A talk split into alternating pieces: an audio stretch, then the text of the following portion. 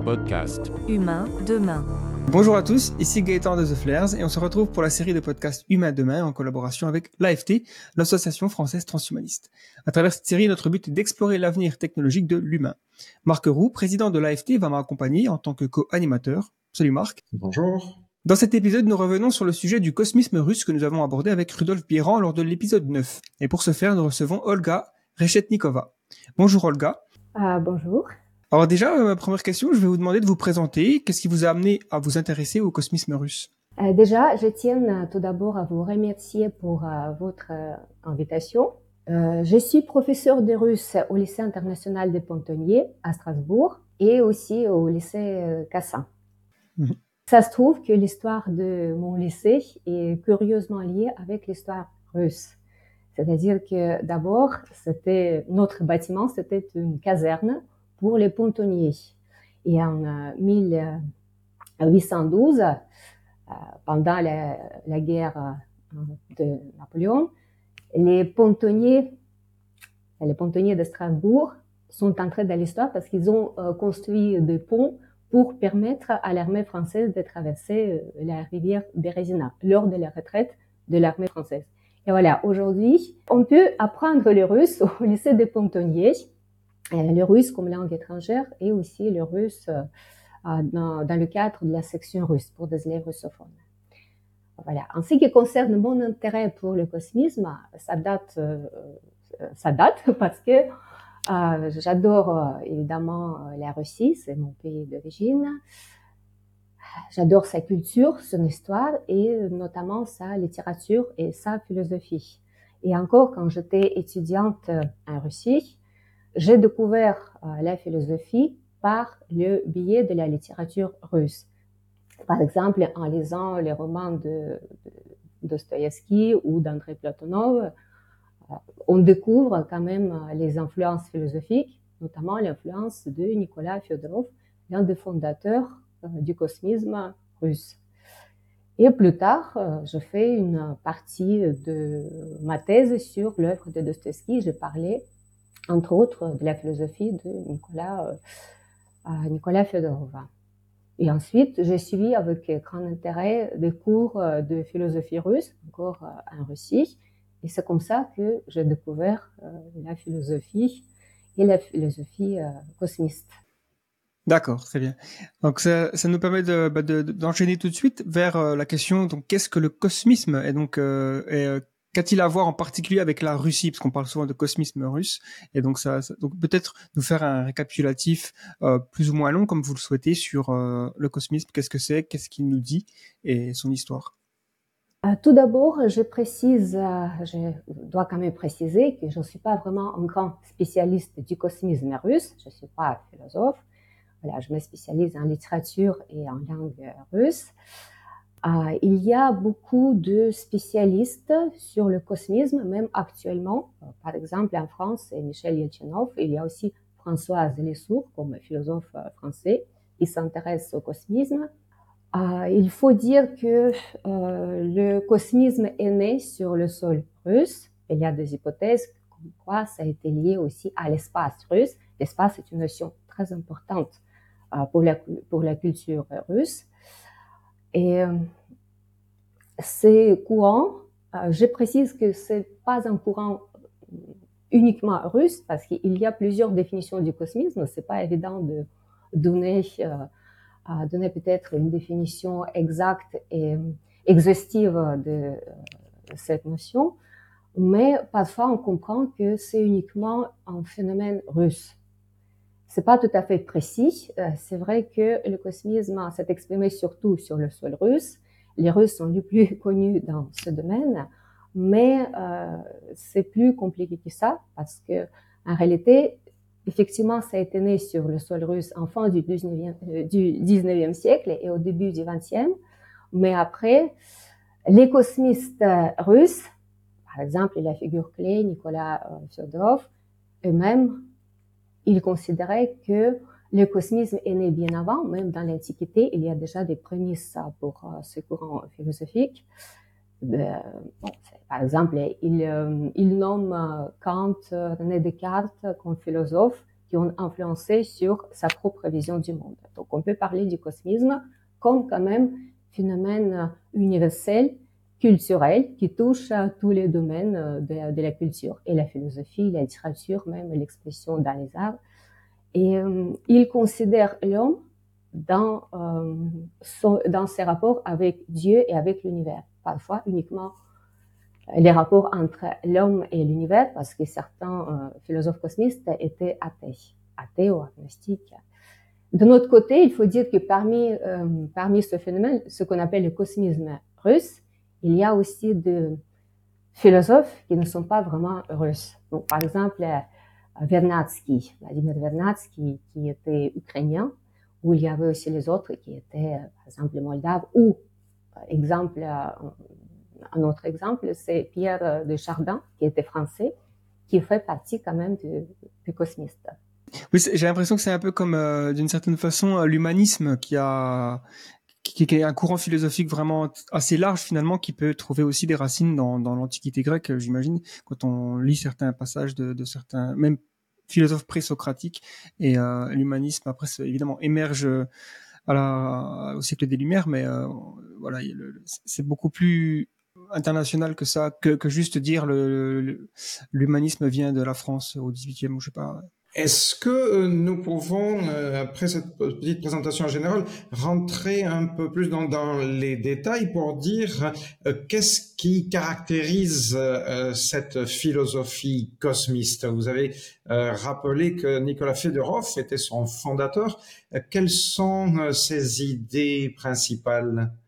En fait, je voulais aussi préciser que ce qui caractérise le cosmisme en général, c'est son euh, dualisme, c'est-à-dire que d'un côté, c'est une philosophie, une vision du monde, de notre côté, il y a toujours euh, l'aspect pratique, c'est-à-dire il y a toujours l'appui sur des sciences naturelles pour pouvoir proposer, pour pouvoir proposer un modèle, un changement dans la vie de l'homme. Voilà.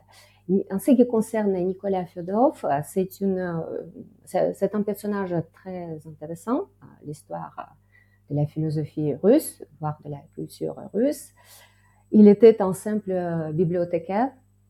Ensuite, déjà à la fin de sa vie, il a travaillé aussi dans les archives de la ministère des Affaires étrangères en Russie. C'était quelqu'un qui était très modeste, qui s'opposait euh, qui s'opposait déjà à la publication de ses œuvres, qui voulait pas qu'on augmente son salaire. On l'appelait un Socrate, euh, Socrate euh, russe, Socrate de Moscou, quelqu'un qui refusait d'avoir des biens parce que c'était sa, position. Et en même temps, Nicolas Fyodorov, il a commencé à s'intéresser à l'homme, à sa place dans l'espace, dans l'univers. Toute sa vie, il a travaillé sur l'œuvre commune ou on appelle ça aussi grande œuvre, ça dépend de la euh, traduction française. Il euh, propose pour que euh, tous les gens se réunissent parce qu'il voulait que l'homme parte à la parte à la recherche de, de générations précédentes. Il propose de ressusciter les pères. Ça s'appelle comme ça, la ressuscitation euh, de pères de nos ancêtres. Il voulait que ça soit fait pour tout le monde, pas seulement pour des personnes élues, mais vraiment pour toutes, euh, toutes les générations précédentes. Il y avait un sens de culpabilité vis-à-vis de ces générations. Mais pour lui, c'est important aussi de mettre en valeur euh, que pour que ça soit vraiment toute la collectivité, c'est-à-dire que toute l'humanité doit travailler sur cette euh, grande œuvre.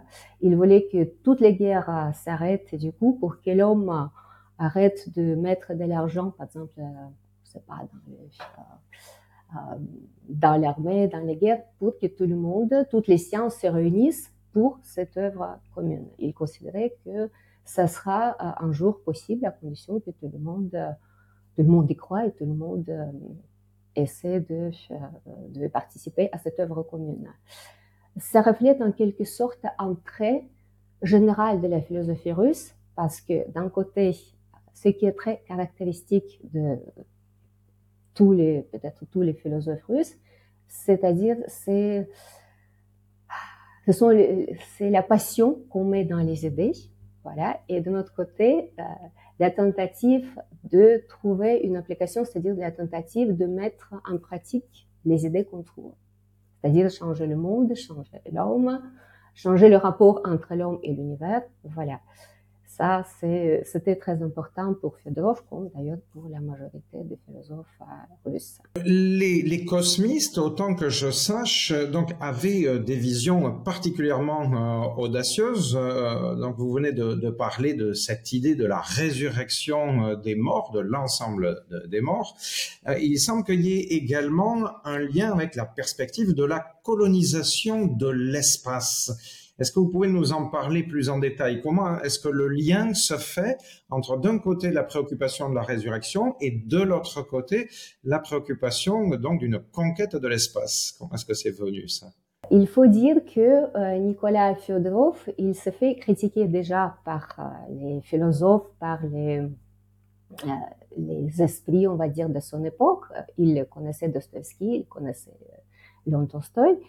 Et euh, les premières critiques, c'était un peu ça, c'est que même si on est très religieux, parce que Fyodorov, il, vous savez, il y a deux euh, courants dans la philosophie euh, qui s'appelle le cosmisme russe, deux principaux courants. Le premier courant, c'est le cosmisme religieux, et Fyodorov en fait partie. Et ce courant, il, ce sont des gens croyants qui pensaient que, qui pensaient qu'il y a Dieu, un univers. Fyodorov considérait que euh, Jésus-Christ, quand il est venu sur terre, il a fait ce qu'on appelle le rachat du péché originel. C'est-à-dire que maintenant, les hommes sont capables de se faire réussiter. Il, avait même des propositions euh, concrètes, entre guillemets concrètes, pour euh, procéder. Et l'une des reproches, c'était effectivement, admettons que ça soit possible, mais est-ce que sur la Terre, on trouve de la place pour toutes ces euh, générations ressuscitées. Je peux raconter deux euh, petites anecdotes. Donc, la première anecdote, c'est euh, l'un des philosophes envoie à Nicolas Fyodorov une lettre où il lui, d'ailleurs, il commence par critiquer ses idées, par parler de leur côté utopique, leur côté non réalisable. Et ensuite, pour terminer sa lettre, il est un peu énervé et il écrit et de toute façon, où est-ce que vous voulez placer autant de monde Et Fedorov lui réplique que, en fait, je vais vous répondre point, point par point à toutes vos critiques, vos remarques, à toutes vos questions. Mais tout d'abord, je tiens à vous remercier de m'avoir posé cette question parce que c'est dire que hypothétiquement, vous admettez quand même euh, cette idée. Donc, même en tant qu'hypothèse, ça vous paraît possible. Et euh, deuxième, euh, deuxième anecdote, c'était Léon Tolstoï qui la raconte il, euh, était invité, euh, Léon Tolstoï, était invité à la, réunion de, la Société russe psychologique des psychologues. Et euh, il parlait, il présentait la philosophie de Nicolas Fyodorov. À la fin de cette présentation, il y avait quelqu'un qui lève la main, qui lui pose la question. Hum, Je comprends pas, est-ce qu'on pourra trouver de la place pour pouvoir accueillir autant de monde? Et euh, dans ce cas-là, Léon Tolstoï répond tranquillement ah, notre philosophe, il a pensé à cela, ne vous inquiétez pas, on va partir vivre sur les autres planètes. Et il a entendu un fou rire dans la salle. Et ce qui est intéressant, je trouve, c'est que la philosophie en elle-même n'a pas euh, euh, n'a pas provoqué autant de chocs dans la salle que l'idée que l'homme pourra un jour partir pour conquérir l'espace, pour voir les autres planètes.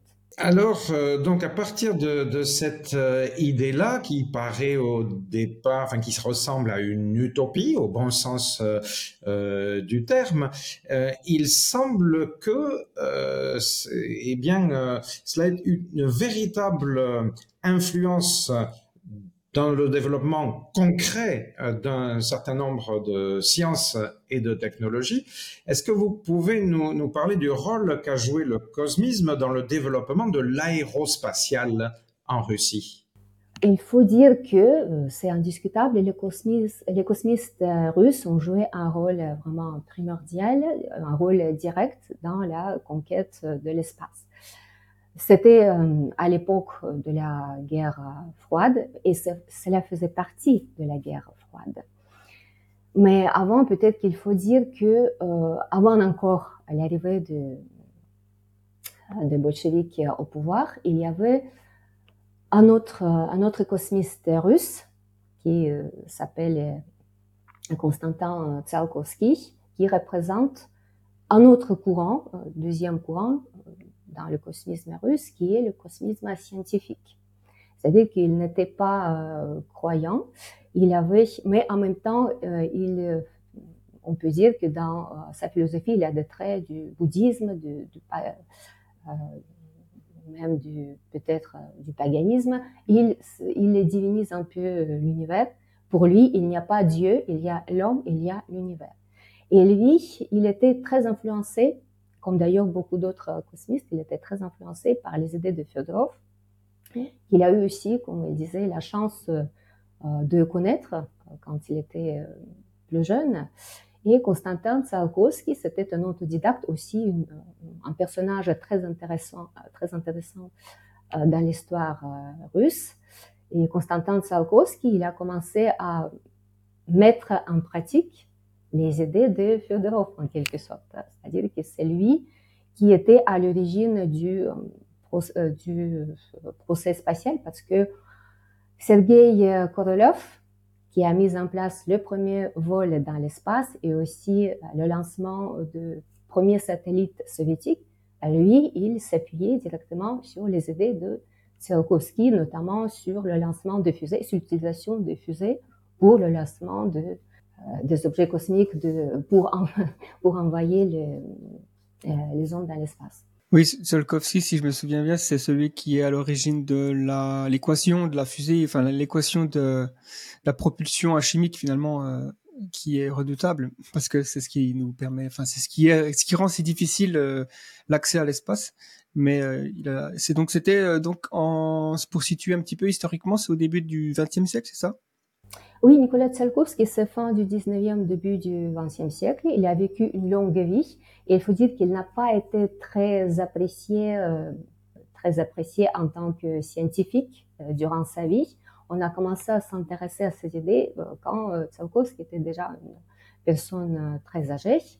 Voilà, mais quand même, ses idées ont influencé et jusqu'à aujourd'hui, ont influencé sur sur l'astronautique en général. Et jusqu'à aujourd'hui, on appuie sur ces idées.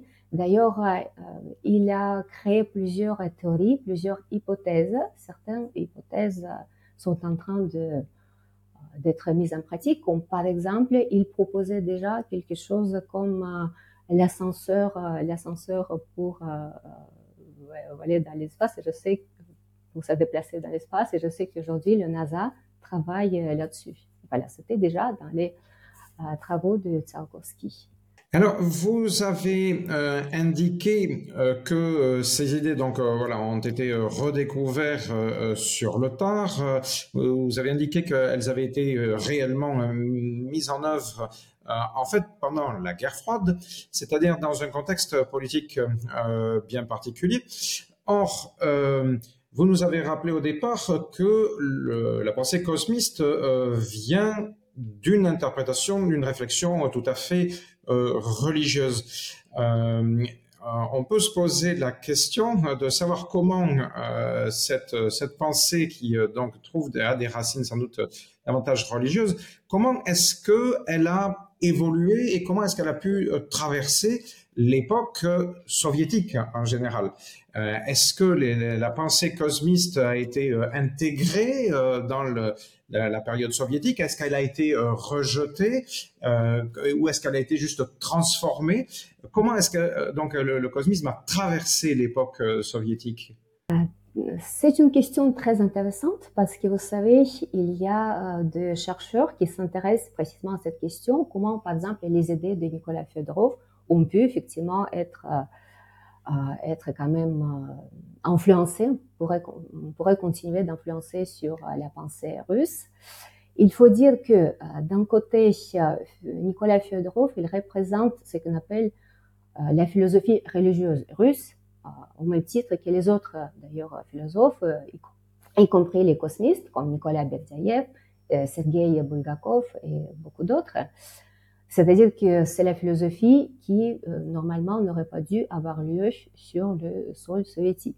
Mais en même temps, euh, Nicolas Fyodorov, même si à partir des années 20, on commence un peu à l'oublier, c'est-à-dire qu'on ne parle quasiment pas de Nicolas Fyodorov dans le milieu scientifique russe, en même temps, ses idées, il était quand même plus toléré vis-à-vis de certains autres philosophes religieux parce que il y avait certains traits dans cette philosophie qui ne contredisaient pas, au contraire, qui étaient un peu, euh, qui euh, correspondaient un peu à l'esprit soviétique. Par exemple, le collectivisme de Fyodorov, lui, il parlait vraiment de la cause commune. Il pensait que et de la fraternité. C'était c'est aussi une notion très importante chez Fyodorov que les gens doivent se réunir pour travailler ensemble. Euh, et puis aussi, euh, Nicolas Fyodorov, c'est pas seulement la pensée, c'est quand même aussi une tentative de proposer quelque chose. De, on dit parfois que le cosmisme russe, il prend euh, vraiment sa naissance au, 19, au milieu du 19e siècle avec la théorie de Darwin, c'est-à-dire avec l'évolutionnisme. Parce que les cosmistes, en règle générale, ils proposent l'évolution il propose le changement, il propose le perfectionnement, euh, et non seulement, euh, non seulement le côté théorique. C'est-à-dire que l'appui sur les sciences naturelles, c'est très fort chez Fedorov. Il pensait que toutes les sciences doivent se réunir pour euh, aboutir à la réalisation de, de son projet qui était l'immortalité. Alors, ce que vous venez de nous dire là, nous intéresse particulièrement et m'amène alors à une autre euh, question. Euh, la théorie euh, darwinienne, donc évolutionniste, s'est traduite en Occident par une tendance, mais plus qu'une tendance, de véritable mouvement politique de la fin du 19e jusqu'à peu près la moitié du 20e siècle, tendance qui a on va en parler, il y a eu euh, euh, une histoire pas toujours très heureuse et qui aujourd'hui est, très critiquée, voire même condamnée. Je veux parler de l'eugénisme. Est-ce que on peut dire que dans le cosmisme euh, russe, on trouve euh, un équivalent de, parce que c'est vraiment la même période, hein, fin du 19e siècle jusqu'à peu près moitié du, euh, du 20e siècle, notamment années 20, années 30. Est-ce qu'on trouve des équivalences dans le cosmisme, donc à l'eugénisme? Est-ce qu'on peut dire ou pas que les cosmistes russes ou des cosmistes russes étaient eugénistes à cette époque-là? Alors, euh, le cosmisme russe, comme d'ailleurs le cosmisme en général, c'est pas un phénomène très unanime. Bien évidemment, on trouve déjà on trouve deux principaux courants euh, dans le cosmisme russe, et à l'intérieur de ce courant, il y a aussi plusieurs euh, branches. Donc, tous les cosmistes n'avaient pas, bien évidemment, les mêmes idées, la même vision des choses. Il faut dire que dans ce qu'on appelle le cosmisme scientifique, il y avait, comme je viens de citer, Constantin Tsiolkovsky, qui s'intéressait euh, particulièrement à l'homme dans l'espace. Déjà, il continue en quelque sorte la pensée de Fyodorov. Il continue à réfléchir sur euh, l'être humain euh, dans le futur, dans l'avenir, comment l'homme va se comporter. Et il lance même des hypothèses sur la modification de l'être humain, parce que l'homme, probablement, d'après lui, ne pourra pas garder le même, la même consistance physique. C'est-à-dire qu'il y aura des changements. Peut-être qu'il il pourra euh, voler, se déplacer. Il pourra se nourrir euh, directement des rayons du soleil, comme certains, voilà, comme certains euh, plantes vivantes. Et chez Tsiolkovsky, effectivement, on trouve déjà des idées qu'on peut appeler aujourd'hui des idées eugénistes, qui est d'ailleurs des idées très discutables. Voilà. Et Tsiolkovsky réfléchissait sur euh, l'espèce humaine, toujours dans l'esprit de perfectionner, euh, perfectionner l'homme, et il proposait que peut-être on pourra faire réduire l'impact euh, nocif de certaines personnalités, par exemple faire le contrôle sur la naissance, par exemple pour les personnes qui ont de mauvaises inclinations, de, des criminels, etc. Donc, il pensait que quand même, il y a des gens qui ont lourd handicap, peut-être pareil, on pourra quand même, on pourra quand même surveiller la reproduction, si on, peut le, si on peut le dire. Donc, ces idées, effectivement, on trouve déjà chez Tsiolkovsky. Effectivement, c'est vrai que c'est assez intéressant de voir à quel point euh, les idées de, certains cosmistes, donc qui remontent à, au début du XXe siècle, étaient avant-gardistes. Par exemple, parler de modification génétique, d'adapter l'être humain à des différentes conditions dans le futur, qui pourraient peut-être euh, être directement liées à la colonisation spatiale, parce qu'on peut se dire que si on, on a des humains dans le futur qui vivent sur d'autres planètes, ils vont s'adapter, et peut-être même qu'on va les modifier génétiquement pour qu'ils soient plus facilement euh, adaptables. Ce qui m'amène à me demander si, d'une manière générale, aujourd'hui, le cosmisme, alors le courant, on va dire, scientifique du cosmisme, influence le monde scientifique en Russie de ce que vous savez. Est-ce qu'il y a des, je sais pas, des, recherches qui sont directement menées en Russie qui pourraient être euh, liées, connectées au cosmisme russe? Ah, il faut dire que effectivement, même, euh, bah, euh, aujourd'hui, les idées des cosmistes influencent sur le monde russe, bien sûr. Bah, déjà, la Russie, elle est héritière de l'Union soviétique en tout ce qui concerne la conquête de l'espace, c'est-à-dire que l'exploration, peut-être plutôt que la conquête continue actuellement, euh, le programme qui a été mis en place par Sergei Korolev, euh, il y a eu ça, il y a eu quand même euh, l'étape suivante. Actuellement, la Russie essaie de exploiter la surface de la Lune, notamment en juin ou en juillet 2023. Il y a eu une tentative de faire l'alunissage de la part de, la Russie. Il y avait euh, euh, cette tentative malheureusement qui n'a pas, euh, qui n'a pas abouti, mais il y a le programme qui, qui permet de nous dire que ça, continue, la conquête de l'espace. Mais il n'y a pas que ça. Il y a, par exemple, chez les cosmistes russes, il y avait une autre, une autre personne très intéressante qui était Vernadsky, Vladimir Vernadsky, qui fait partie de ce deuxième courant philosophique, au même titre que euh, Tsiolkovsky, qui proposait aussi euh, de s'occuper de l'univers, de l'espace, faisait partie euh, des philosophes qui étaient à l'origine euh, de la notion très importante qui est le noosphère. Noosphère. Il pensait qu'il y a le biosphère, c'est là où euh, les êtres vivants habitent, mais aussi l'homme, à un moment donné, grâce à sa raison, grâce à son esprit, il peut influencer, influencer directement sur la biosphère, toujours dans le but de euh, améliorer les conditions humaines et la, mais en préservant quand même les lois de la nature, les lois naturelles. Il était vraiment pour euh, pour euh, respecter les lois de la nature et en même temps préserver la vie sur la terre. Et donc les idées de Vernadsky Aujourd'hui, vu que euh, toute l'humanité est confrontée à des problèmes écologiques graves, tout le monde maintenant s'intéresse à Vernadsky, y compris en Russie. Le nom de Vernadsky est cité par le président russe à plusieurs reprises, comme d'ailleurs le nom de Tsiolkovsky. Voilà, c'est-à-dire que euh, il y a des colloques qui sont euh, organisés pour parler des idées de Vernadsky, pour présenter ces idées dans le contexte de la vie actuelle. C'est fascinant. Est-ce qu'il y a aussi, donc vous avez mentionné quelques critiques euh, faites au cosmisme, notamment bon, le fait que, à l'époque en tout cas de Fyodorov, le cosmisme, euh, l'idée de, colonisation spatiale était euh, perçue comme un peu ridicule. Ce qui est rigolo puisque c'est finalement la partie la plus crédible du projet, plus que celle qui parlait de ramener les morts.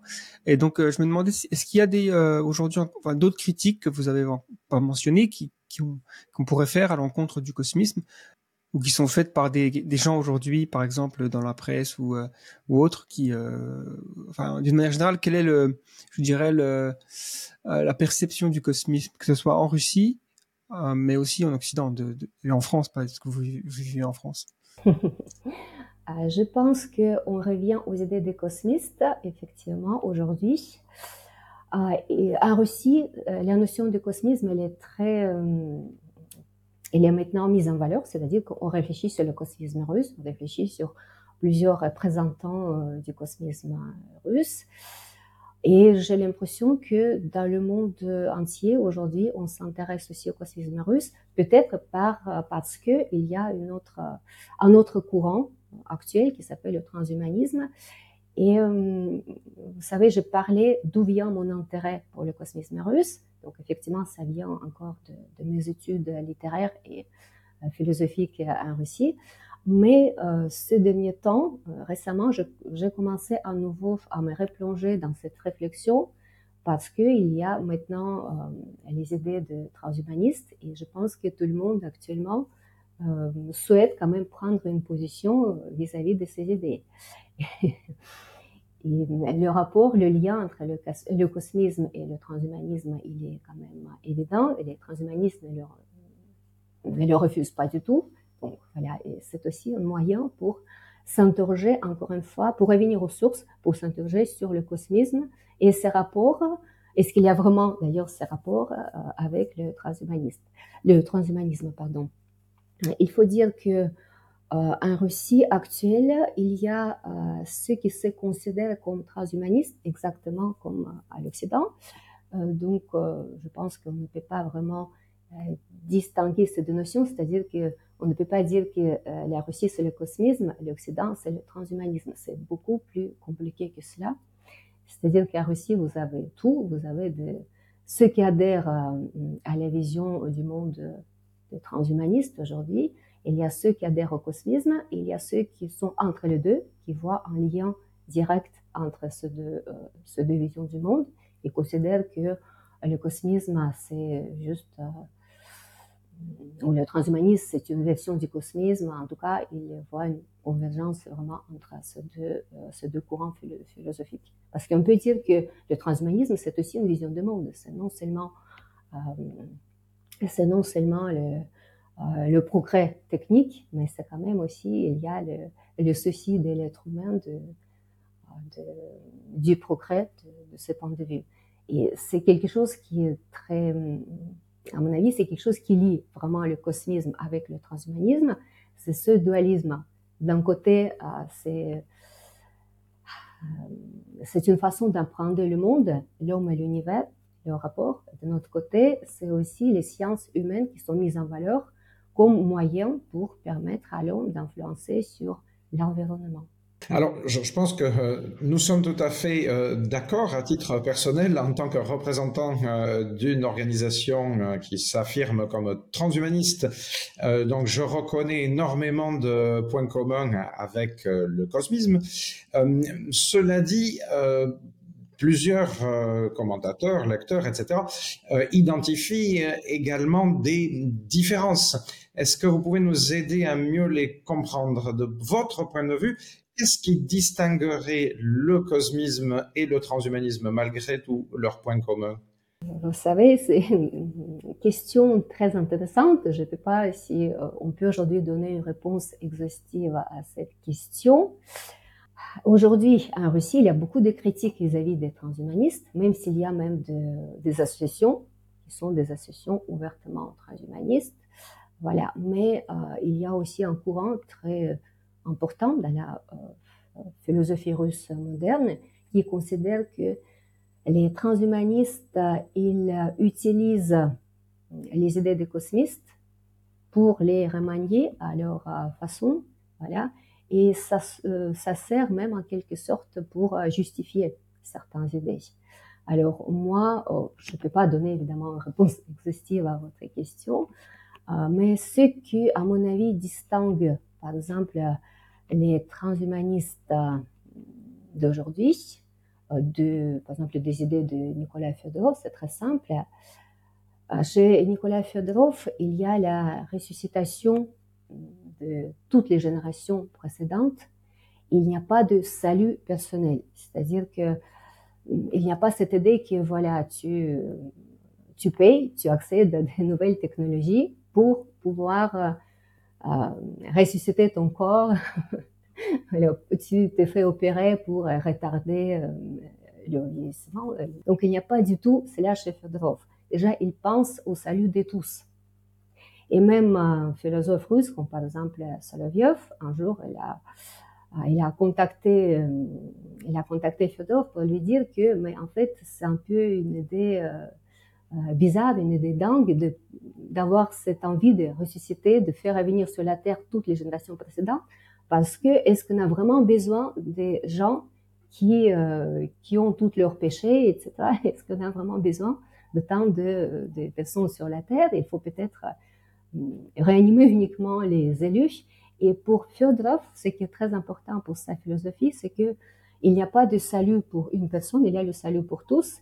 Et puis, pour lui, la philosophie de l'œuvre commune, c'est un peu le travail sur euh, soi-même.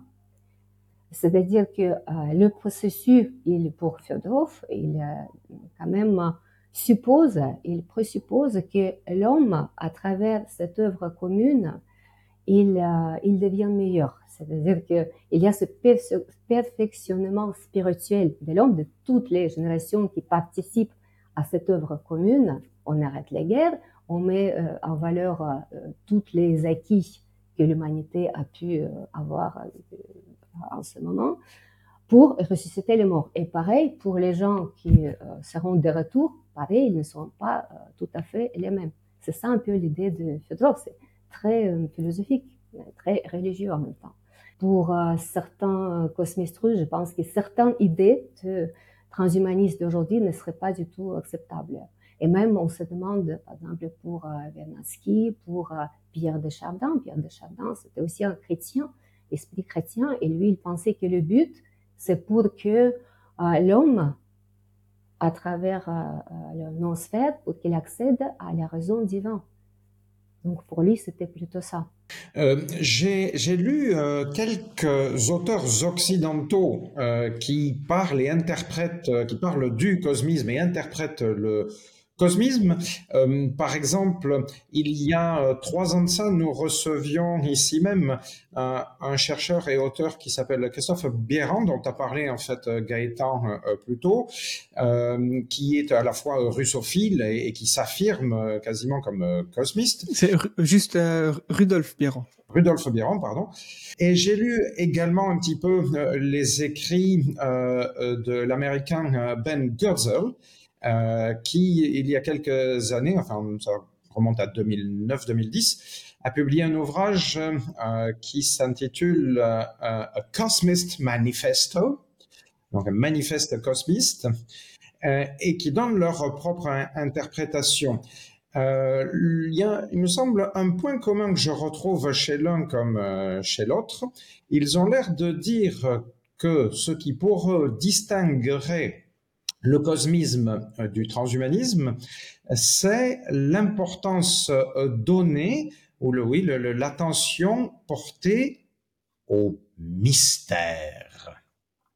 C'est-à-dire que dans le transhumanisme, il y aurait une approche qui serait euh, plus systématiquement scientifique, qui considérerait que la, raison, d'une manière ou d'une autre, peut accéder euh, progressivement, même progressivement, à l'ensemble du réel, même si ça reste un objectif euh, indéfiniment lointain, alors que dans le cosmisme, il y aurait l'acceptation immédiate du fait qu'il y a toujours une gigantesque euh, partie du réel qui nous reste complètement inconnu et, et qu'il faut euh, accepter un certain nombre d'éléments d'information qui nous parviennent et qui restent infiniment et indéfiniment mystérieux. Vous voyez, euh, c'est un terme important parce qu'on peut le concevoir dans une pensée d'emblée religieuse, Hein, euh, par exemple, le, tout ce qui relève du mysticisme hein, par étymologie, euh, donc accepte le mystère comme point de départ,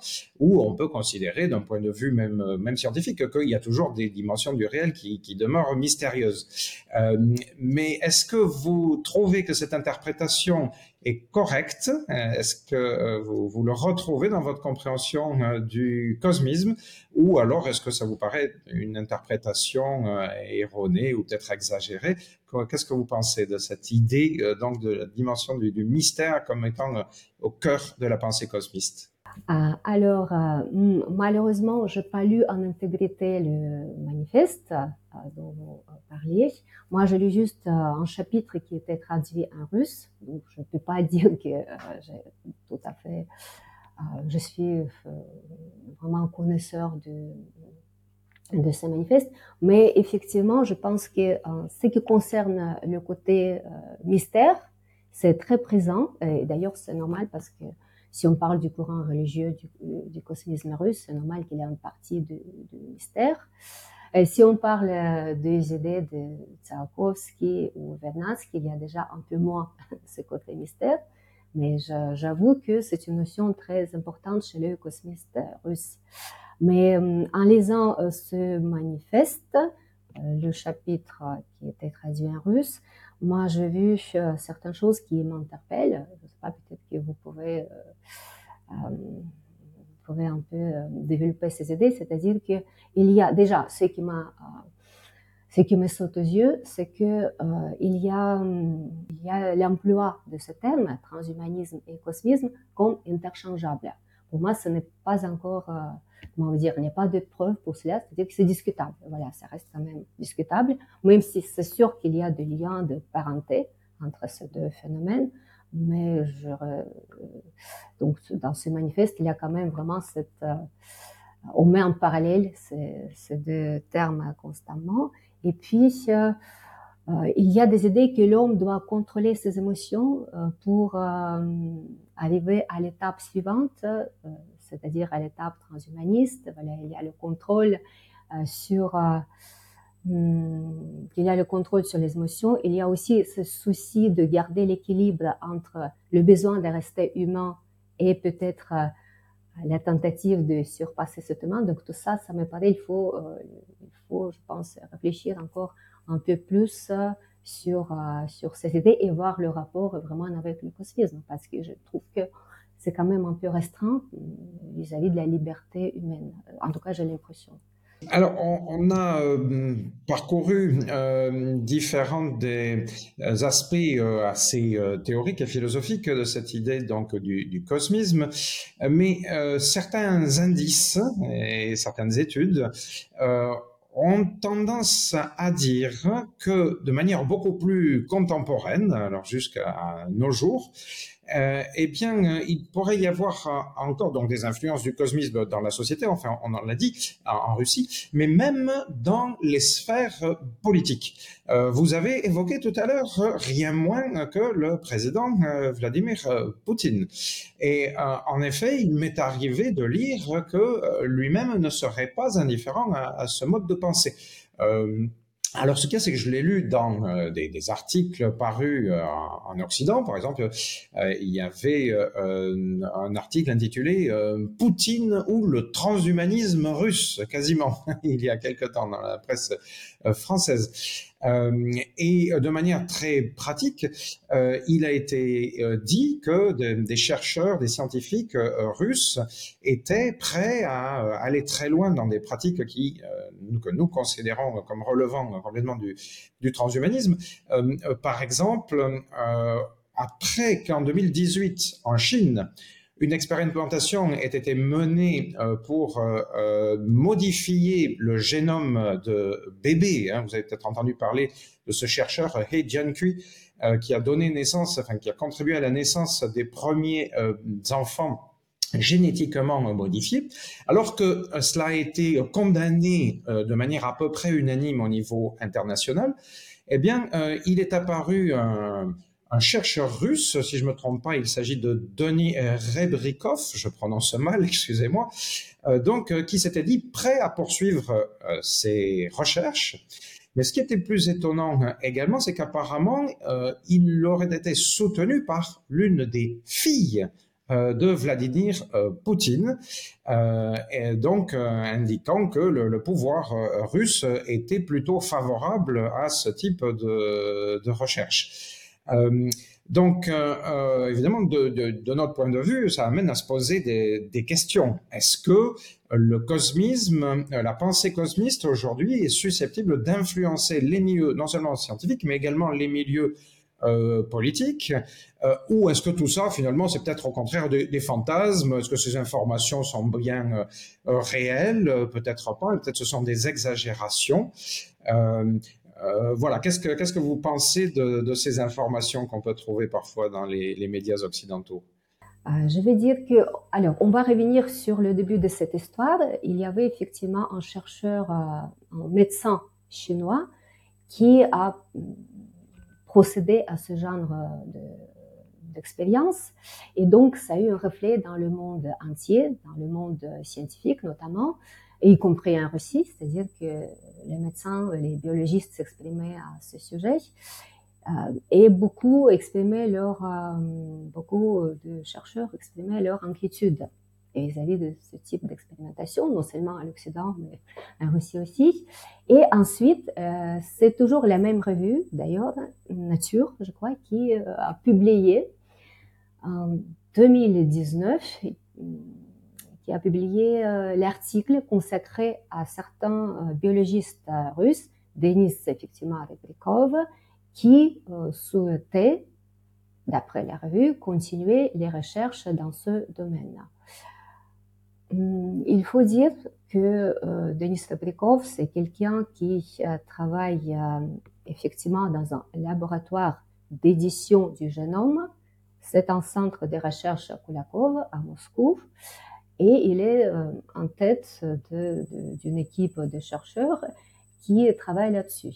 Effectivement, il s'est exprimé en disant qu'il a cette intention de euh, continuer cette expérience, euh, d'intervenir dans le génome de bébé, euh, dans le but quand même assez noble, c'est-à-dire il voulait, je crois que le médecin chinois, il pratiquait ces modifications pour que l'enfant euh, de deux parents euh, porteurs du virus sida. Oui, un, des parents, le, père était porteur du sida. Oui. Euh, pour être sûr que leur enfant n'aura pas cette maladie, voilà. Et en ce qui concerne Denis Rabekov, lui, il voulait se concentrer sur le problème de surdité, c'est-à-dire que pour les pour les bébés de personnes qui ont, euh, qui ont cet handicap, qui sont sourds. Donc, avant de procéder à cette expérience, Denis Rebekov, il doit d'abord, parce que cette expérience n'a pas encore été réalisée, il doit d'abord avoir l'accord de deux instances russes. Donc, la première instance, c'est le comité éthique du ministère de la Santé et deuxième instance, c'est le département des médicaments et la réglementation des produits médicaux. pour obtenir leur accord, il doit d'abord déposer son dossier et présenter les preuves comme quoi euh, il n'y a pas de risque ou quasiment pas pour ce type de pour ce type euh, d'opération. Sauf que, euh, d'après ce que j'ai cru comprendre en cherchant un peu sur Internet, parce que cette affaire m'intéresse aussi, il n'a pas encore fait cela, tout simplement parce que dans le dernier, dans, de dernier interview, il dit que moi-même, pour le moment, je trouve que mon dossier n'est pas assez fiable pour être présenté. Donc, il continue, il continue sa réflexion. Euh, ensuite, euh, dans votre question, euh, il y avait aussi cette interrogation sur la position du pouvoir politique russe. Donc, en ce qui concerne la fille de Vladimir Poutine, je, suppose qu'il s'agit de Maria Vorontsova, qui est un médecin endocrinologue connu en Russie. Et elle, elle fait partie d'une association qui lutte pour la promotion, en quelque sorte, ah, la promotion de nouvelles technologies, voilà, dans le domaine, effectivement, de, dans le domaine de, la recherche médicale. Par exemple, elle s'est exprimée euh, lors de cette affaire de Denis Fabrikov, comme quoi les gens ont souvent aussi des préjugés contre l'ingénierie génétique. Et en même temps, d'après elle, ça permet quand même de d'améliorer aussi, d'influencer sur la santé de l'homme et donc euh, guérir certaines maladies génétiques euh, graves, etc. Donc, il pense qu'il y a beaucoup de préjugés et en réalité, c'est pas aussi dangereux que ça parce qu'ici, on pèse tout. Il y a quand même beaucoup, euh, beaucoup de points positifs dans cette démarche. Voilà. Mais c'est uniquement la position euh, de cette personne. Donc, on ne sait pas si vraiment le président russe adhère à ces idées. C'est-à-dire que moi, je ne peux pas euh, l'affirmer, je ne peux pas le, euh, le le supposait. Je sais que Vladimir Poutine n'a pas eu de discours direct sur le transhumanisme. En tout cas, moi, j'en suis pas au courant. Voilà.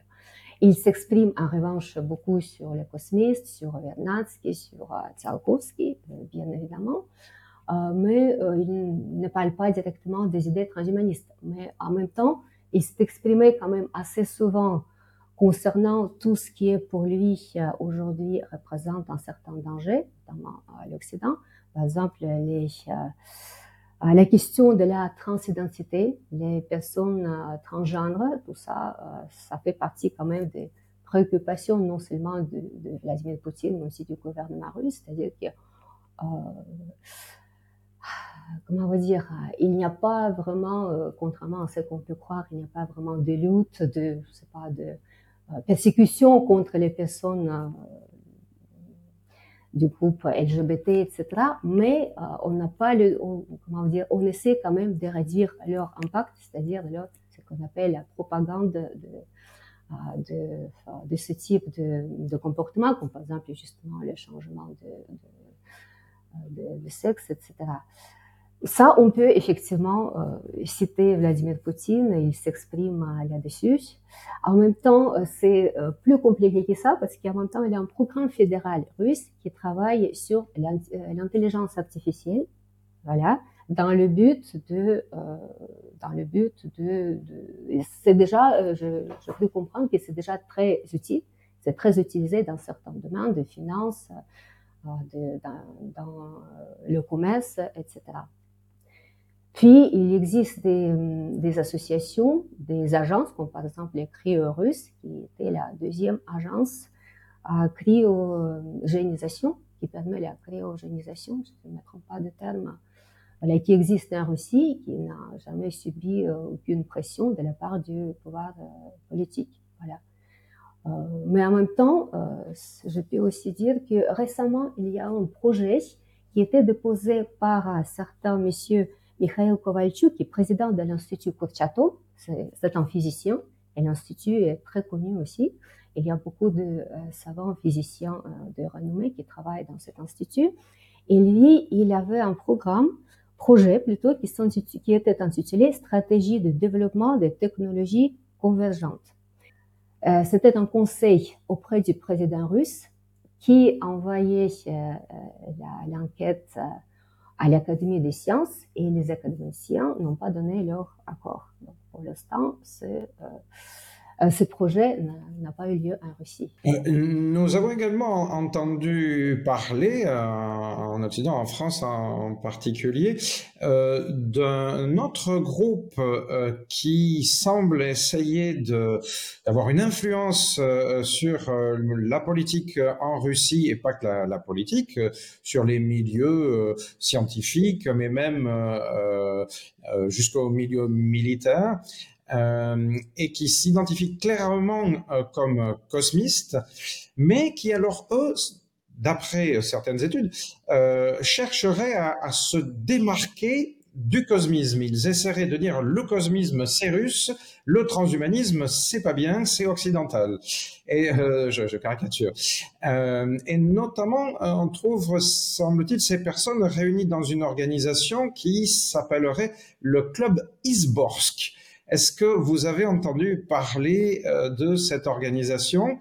Est-ce que vous, vous corroborez euh, les travaux? Par exemple, en France, il y a une universitaire euh, qui s'appelle Juliette Faure qui a écrit plusieurs articles à ce sujet. Par exemple, elle un, article qui s'intitule Le cosmisme serait un, une mythologie nationale russe contre le transhumanisme. Et puis, dans, dans ces articles, euh, elle, estime que euh, ce, ce, cercle Isborg eh bien, euh, comment dire, développe une, lui une philosophie qui relève en politique de, de l'extrême droite. Donc, elle va assez fort. Est-ce que vous, vous pensez que, enfin voilà, qu'est-ce que vous savez nous, nous dire à, ce sujet? Est-ce que vous pensez que cette analyse est, est pertinente Qu'est-ce qu'il qu'est-ce qu'il en est? Je pense qu'il y a souvent cette vision en Occident effectivement que vous venez de nommer un peu caricatural, c'est-à-dire que les Russes, ils cherchent toujours leur voix à part, leur, comment dirais-je, laisser d'affirmer un peu à l'écart de l'Occident, voilà, et que effectivement, il y a cette idée que nous, c'est le cosmisme russe, ça c'est très bien, on continue cette démarche. Par contre, il faut mettre en garde les gens contre le transhumanisme, etc. Donc, je pense qu'il euh, y, a, il y a un peu cet esprit, et non seulement en Russie, en Occident aussi, je constate qu'il y a beaucoup de gens qui s'interrogent sur les idées des transhumanistes et ne sont pas toujours euh, prêts euh, d'adhérer à la vision transhumaniste. Et encore, ça dépend aussi, il y c'est pas, c'est pas non plus un phénomène très simple c'est très compliqué aussi.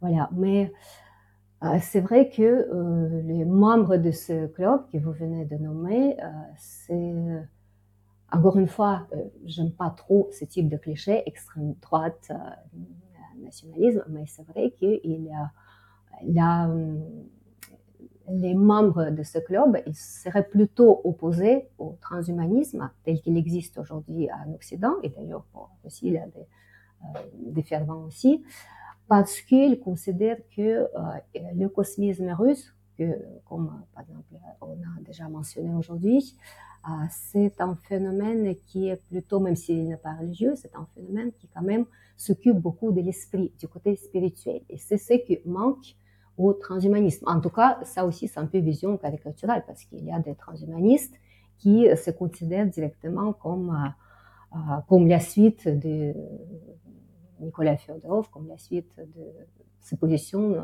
comme continuateur de ses idées. Voilà. Euh, les membres de ce club, ils considèrent qu'il euh, faut euh, travailler pour euh, convenance, par exemple, il faut travailler sur l'homme, sur l'espace, sur les rapports entre l'homme et cet espace, mais il faut en tout cas, à tout prix, préserver la nature humaine. Ils considèrent que les transhumanistes parfois, il essaie de, euh, de la modifier. Voilà. C'est-à-dire qu'il sera. Bah, c'est pour ça que ça s'appelle transhumanisme. Il y a d'ailleurs des post-humanistes aussi. C'est un sujet un peu peut-être à part. Ça veut dire que euh, c'est déjà en quelque sorte le euh, dépassement de l'être vivant. Parmi les membres de ce club, il y a certains Alexandre Dugin, qui est assez connu aujourd'hui à l'Occident aussi, et lui, il est très, très opposé euh, aux idées des transhumanistes qu'il considère comme idées dangereuses. Voilà. Mais euh, c'est juste, on ne peut pas euh, dire que c'est le point de vue, je pense, de tous les membres de ce club. On va dire qu'ils adhèrent tous à cette vision très, cette position très prise d'Alexandre de Guin, qui est quand même un penseur, un philosophe russe qui a beaucoup d'influence aujourd'hui, il faut dire, dans la société russe savez, c'est une question très compliquée. On peut parler beaucoup en fait parce que il y a euh, en Russie aujourd'hui, il y a un peu tout. Il y a ceux qui adhèrent aux transhumanistes, il y a ceux qui sont très opposés, et il y a aussi un petit courant qui est au milieu, qui euh, pense qu'il faut euh, il faut prendre le cosmisme comme source d'inspiration, mais en même temps, l'homme aujourd'hui, il ne peut pas vivre à l'écart du progrès technique, technologique, et c'est-à-dire que le progrès technologique, il est inévitable. Il faut aussi essayer d'en profiter et prendre ce qu'il y a de bien, de raisonnable dans ce processus. Voilà. Sans aller peut-être dans les, dans les extrémités. Ça pourrait aussi être intéressant d'avoir votre impression, étant donné que vous vivez en France et que vous commencez à vous intéresser au transhumanisme, comme vous l'avez mentionné au début de notre conversation. Est-ce que, euh, d'après vous, le transhumanisme en France est-il plus accepté ou moins accepté que le cosmisme en Russie, de, manière assez générale dans la société ah, Je pense qu'à l'époque euh, soviétique, si on remonte un peu en arrière, à l'époque soviétique, les idées de cosmisme n'étaient euh, quasiment pas présentées. D'un côté, euh, comme remarque Michel Yelcheninov, comme d'ailleurs Nicolas Berdyaev, il y a beaucoup de, gens qui le remarquent, le cosmisme russe, il a beaucoup de rapports, des liens avec le, avec l'idée euh, communiste, parce que euh, ça veut dire la fraternité, la réunion des gens, la cause commune, et aussi le croix au progrès. au progrès des sciences, au progrès techniques, etc.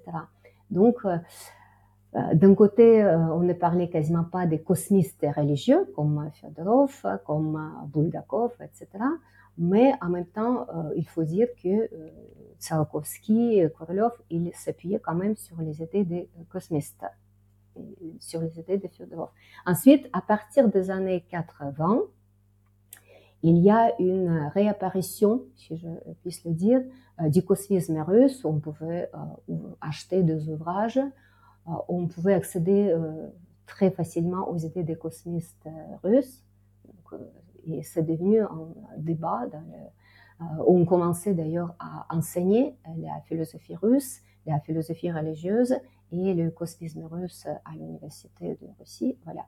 Et ça continue jusqu'à aujourd'hui, c'est-à-dire que le cosmisme russe est très étudié. Il y a plusieurs colloques, il y a plusieurs euh, réunions, il y a plusieurs euh, euh, associations qui sont consacrées à l'étude du cosmisme à Russie aujourd'hui. Voilà. Euh, en France, pour le transhumanisme, je pense que ça commence un peu à euh, se présenter, à gagner, euh, du terrain. Mais je crois qu'il y a beaucoup de réticence encore de la part du large public vis-à-vis des idées de transhumanistes. Nous, en ce qui concerne le cosmisme russe, évidemment, c'est pas très connu non plus, même si les transhumanistes eux-mêmes, ils adhèrent souvent les visions cosmistes. En tout cas, ils citent les cosmistes comme leurs précurseurs. Euh, mais en même temps, le cosmisme russe, je trouve que bah, si vous parlez, si vous vous adressez aux gens dans la rue, il y a très peu de gens qui connaissent. Et euh, je pense que malheureusement, euh, parfois, les philosophes français, ils contribuent à cette vision parce qu'on essaye, comment dire, de présenter le cosmisme russe, comme comme vous venez de le dire, comme idée nationale russe. Et pourtant, je trouve que c'est un phénomène beaucoup plus large, idée nationaliste. Mais je trouve que, encore, la pensée religieuse russe, comme Florensky, Bulgakov, Berdiaev, Vassili Rozanov, effectivement, elle est peut-être le côté nationaliste dans le sens qu'on considère que la Russie est porteuse de la foi authentique, de l'orthodoxie, y a cet esprit de promouvoir euh, la, euh, foi orthodoxe et, euh, la Russie en tant que troisième Rome. Vous connaissez bien sûr cette idée, la Russie est troisième Rome, Rome, mais on ne peut pas le reprocher, de mon point de vue, aux cosmistes, proprement parler. Par exemple, Nicolas Fyodorov, il pense, il, il se soucie de toute l'humanité il ne met pas en valeur euh, russe ou la, Russie, etc. Donc voilà, je pense même Michel Yelchinov, il a un peu ce péché aussi de dire que le cosmisme russe, c'est un courant qui est un peu entre euh, mystère, entre euh, religiosité et euh, le, les sciences, voire l'ésotérisme, le, pseudo-science. Donc même lui, par exemple, il ne considère pas ça, à mon avis, au sérieux. En tout cas, il y a certains passages dans ses ouvrages, dans ses livres, qui ont cette vision. Ça ne m'étonne pas du tout, parce que j'ai l'impression que en Occident, euh, c'est souvent ça. dès qu'on parle de la Russie, il y a un peu cette, euh, peut-être pas indulgente, mais en tout cas, il y a, il y a ce côté euh, paternaliste. Moi, j'aurais dit que, oh, vous savez, le cosmisme russe, c'est quelque chose qui n'est pas vraiment la, philosophie, ce n'est pas vraiment la religion, c'est entre les deux. Oh, et pourtant, il y a de très bons philosophes français de nos jours qui prennent au sérieux le cosmisme. Par exemple, je peux vous citer, je peux vous montrer d'ailleurs le livre. Voilà, c'est Alexandre Popodopoulou, euh, qui, à mon avis, euh, a fait un très bon livre pour ceux qui ne connaissent pas du tout ou très peu euh, la pensée russe, la philosophie russe. Et voilà, elle présente très bien cette philosophie. Il y a aussi Françoise Lesour comme philosophe français. Merci. Euh, alors, on va conclure avec une dernière question. En tout cas, euh, de mon côté, c'est euh, une question qui se qui se place plutôt vers vers l'avenir de tout ça, l'avenir entre, du cosmisme et du transhumanisme. Du coup, comment voyez-vous ces mouvements se diriger à l'avenir à la lumière des avancées technologiques, comme on l'a vu Donc le, le, fait que par exemple durant la conquête spatiale, eh ben les idées cosmisme étaient étaient appréciées et ont, même servi à propulser certains scientifiques russes et tout ça. Donc aujourd'hui, on a des nouvelles avancées techniques dans le domaine de l'ingénierie génétique, euh, l'intelligence artificielle. On peut même imaginer que voilà, peut-être un jour on pourra ramener les morts, ça je sais pas, mais euh, en tout cas, je voilà, comment voyez-vous euh, l'avenir de, ces, de ces mouvements et qu'est-ce que vous pouvez nous dire? Bien sûr, c'est la prospective, on, ne sait pas, mais juste votre ressenti. Vous voulez dire jusqu'à quel point on peut prendre au sérieux les aspirations des cosmistes? Oui, par exemple, oui. Et puis, est-ce que vous pensez que c'est euh, que c'est à la fois le cosmisme et le transhumanisme vont prendre une place encore plus importante dans l'avenir, puisque les défis à la fois technologiques et éthiques euh, aujourd'hui, on, on, les voit de plus en plus euh, dans la société. Euh, il y a une évolution par rapport à avant où on pouvait se dire oui, tout ça c'est c'est de la science-fiction, alors qu'aujourd'hui, ben non, c'est plus tellement le cas. Parmi les transhumanistes, par exemple, il y a Giulio Prisco qui considère que euh, le cosmisme russe, il, euh, c'est l'un des sources pour lui pour la création de euh, son église. Son église qui est en fait un groupe, si j'ai bien compris, sur Facebook, qui n'a pas de lieu physique, c'est ça, et donc il considère que parmi ses précurseurs, il y a le cosmisme russe. Difficile de le dire, mais je pense que vu le progrès technologique que nous sommes en train de constater, je pense que ça va aussi regagner euh, de la place et que les gens euh, seront peut-être obligés aussi à se positionner, prendre une position, euh, parce que aujourd'hui, ce qu'on nous propose, même par exemple, on prend les vaccins d'aujourd'hui, c'est-à-dire que ça aussi, c'est quand même l'intervention dans le génome, en quelque sorte, par exemple, les protéines spike, etc. Donc ça aussi, ça, ça crée aussi des débats. Et je sais qu'il y a des biologistes russes qui récemment, en 2023, ont publié un article, les, euh, les docteurs, euh, les docteurs en médecine, avec leur inquiétude vis-à-vis des conséquences de ce genre de, euh, de vaccin, parce qu'en Russie, on l'utilise aussi. Donc, c'est pour ça, je pense que d'un côté, on ne peut pas arrêter le progrès technique et technologique. Il y, aura toujours des innovations parce que l'homme en a besoin. De notre côté, euh, euh, si tout le monde est prêt d'y adhérer, ben, je ne suis pas sûre. Mais ça dépend aussi comment le transhumaniste lui-même euh, va, va évaluer. Le transhumanisme, je ne suis pas spécialiste en question, mais j'ai l'impression qu'il y a aussi plusieurs courants. Euh, il y a des transhumanistes qui vont jusqu'à très loin, quasiment jusqu'à la fusion entre le cerveau humain et l'intelligence artificielle. Mais il y a des transhumanistes qui, euh, leur but, c'est seulement euh, influencer et, sur la condition humaine, garder, préserver l'homme dans son unicité comme être humain, mais en même temps essayer de modifier et améliorer les conditions de vie, prolonger la vie et lutter contre la maladie. leur vision est quand même assez modérée par rapport à notre courant de transhumanisme. Tout à fait. Euh, je pense que vous résumez bien la situation et l'amplitude du spectre euh, du, transhumanisme. On y retrouve tout ça, y compris des interprétations spiritualistes, voire religieuses. Il existe une association chrétienne transhumaniste, il existe une association mormone transhumaniste. Donc, je pense qu'il n'y a, pas en effet lieu de tirer des traits pour séparer de manière absolue euh, la, tradition cosmiste ou la tradition transhumaniste. Sans doute que les, les deux euh, se, se, croisent euh, au minimum. Vous avez parlé à juste titre euh, des réflexions de Giulio Brisco, donc en Italie, et j'avais cité Ben Goetzel aux États-Unis. D'ailleurs, ils ont beaucoup travaillé ensemble, et tous les deux, de, depuis une réflexion de soi-disant occidentale, s'inspirent et dialoguent avec le cosmisme russe. Donc, euh, il me semble que ce qui est intéressant, c'est de continuer à, poursuivre euh, ce dialogue. alors, pour ma part, je vous remercie infiniment de tous les éclairages euh, que vous nous avez apportés pour mieux comprendre ces échanges. Merci. Merci beaucoup, effectivement.